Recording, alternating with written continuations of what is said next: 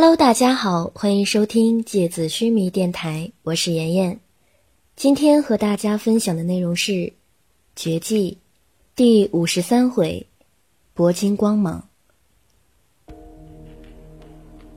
麒麟扶着幽花站起来，他捂着身上的血洞，痛苦的喘息着。麒麟和连泉回过头，看见了他们身后缓缓朝他们走来的。一个披着黑色斗篷的身影，无数触手依然悬浮在周围。那个人轻轻地伸手拨开那些缓慢漂浮的触手，动作优雅的，仿佛一个穿行在芬芳花园里，正抬手拂开蔷薇藤蔓的贵族。利吉尔突然虚空伸手，朝黑色身影抓去。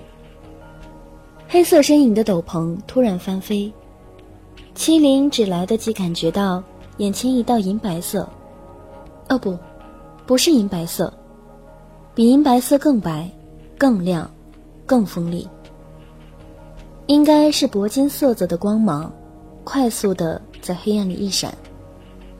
利吉尔就发出了一声痛苦的惨叫，他的胳膊垂在身侧，已经抬不起来了。他手肘内侧雪白的皮肤上，有一个很细很小的洞，正在往外面飞快的渗血。然而，穿黑色斗篷的人依然安静的站立着，他的双手甚至都没有从斗篷下面拿出来。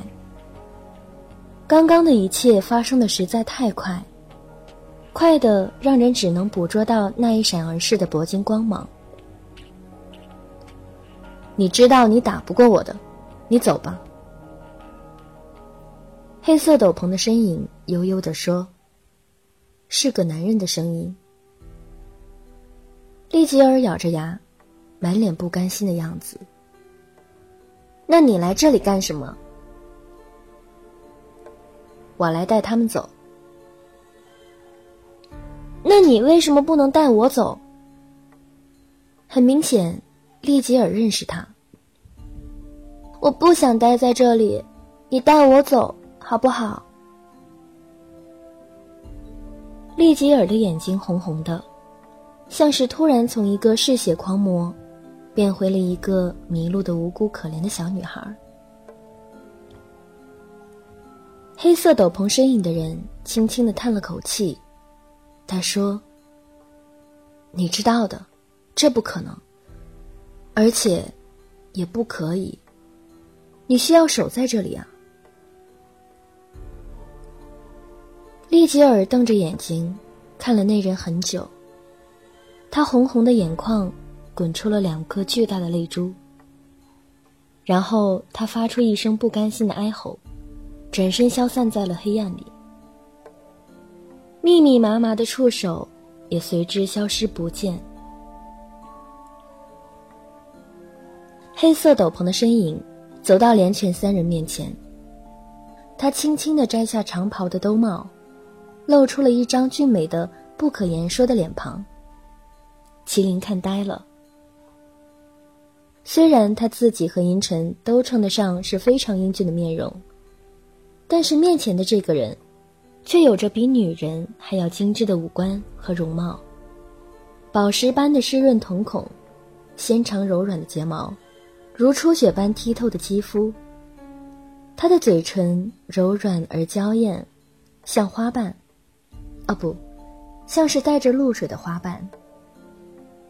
但是他开口的声音，却充满了雄性的低沉浑厚。跟我走。你是谁？连泉警惕的问。三度王爵，齐拉。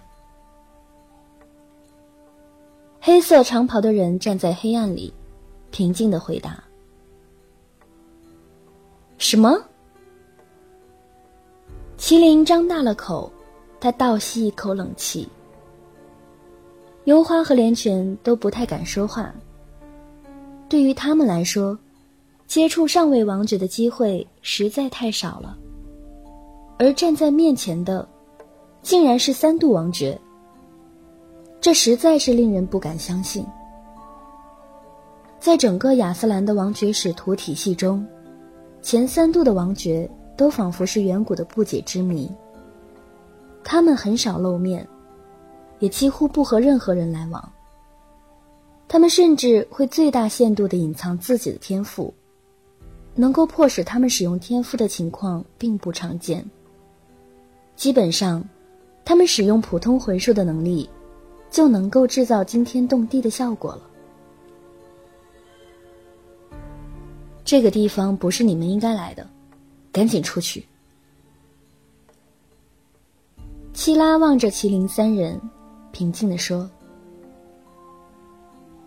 是啊，这里还算好，只是遇见利吉尔而已。”麒麟看见七拉还挺好相处的，于是他自来熟的天分又开始发挥了。刚刚我们在外面遇见的那个仿佛血红蚯蚓一般的怪物，那才叫吓人呢！我跟你说。他的一条胳膊有水桶那么粗，那是被囚禁在魂种底部的亚斯兰领域内最凶恶的四头魂兽之一。他的名字叫祝福。祝福，我谢谢他妈妈给他起了个这个名字，他干脆叫可爱好了，哦不，叫娇弱好了，多适合他呀。麒麟气鼓鼓的，典型的名不副实。这个名字是我们为了方便对他的称呼。他的名字不是他他妈给他取的。七拉看了麒麟一眼，有点别扭的回答。麒麟的语序用词有点超出七拉的熟悉范围了。哦，我开个玩笑，你不要认真。我当然知道他的名字不是他妈取的。麒麟有点尴尬的挠了挠头，笑了，露出好看的白牙齿。那剩下的呢？你刚说四头，另外三头是什么呀？和祝福魂力级别并列的还有自由、宽恕，以及二度王爵幽冥的魂兽。诸神黄昏，他们是亚斯兰的上古四大魂兽。奇拉说：“哦，那这里呢？这里是什么地方啊？看起来像一个坟墓一样。”麒麟回过头，看着身后森然黑暗里高大建筑的轮廓。这里被称作尤图尔遗迹。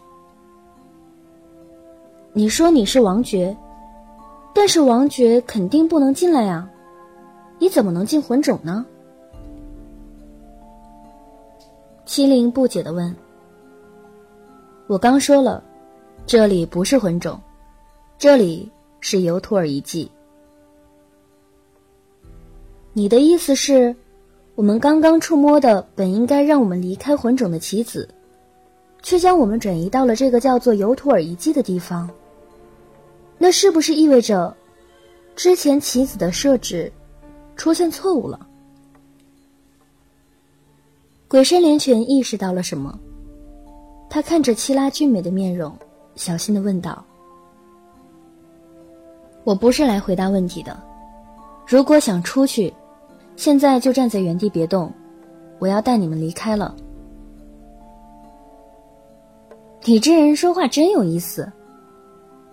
麒麟笑嘻嘻地说：“你说要带我们离开，又让我们站在原地不动，都不知道该听你的还是不该听你的。”连泉和幽花点点头，然后转过头瞪了麒麟一眼。麒麟收起笑容，不明所以的站在原地。七拉回过头来看着麒麟。仿佛天神般美好的双眼，在黑暗里流动着动人心魄的目光。那是麒麟视线里最后停留的画面。然后，金色的光芒瞬间攫取了他的所有视线。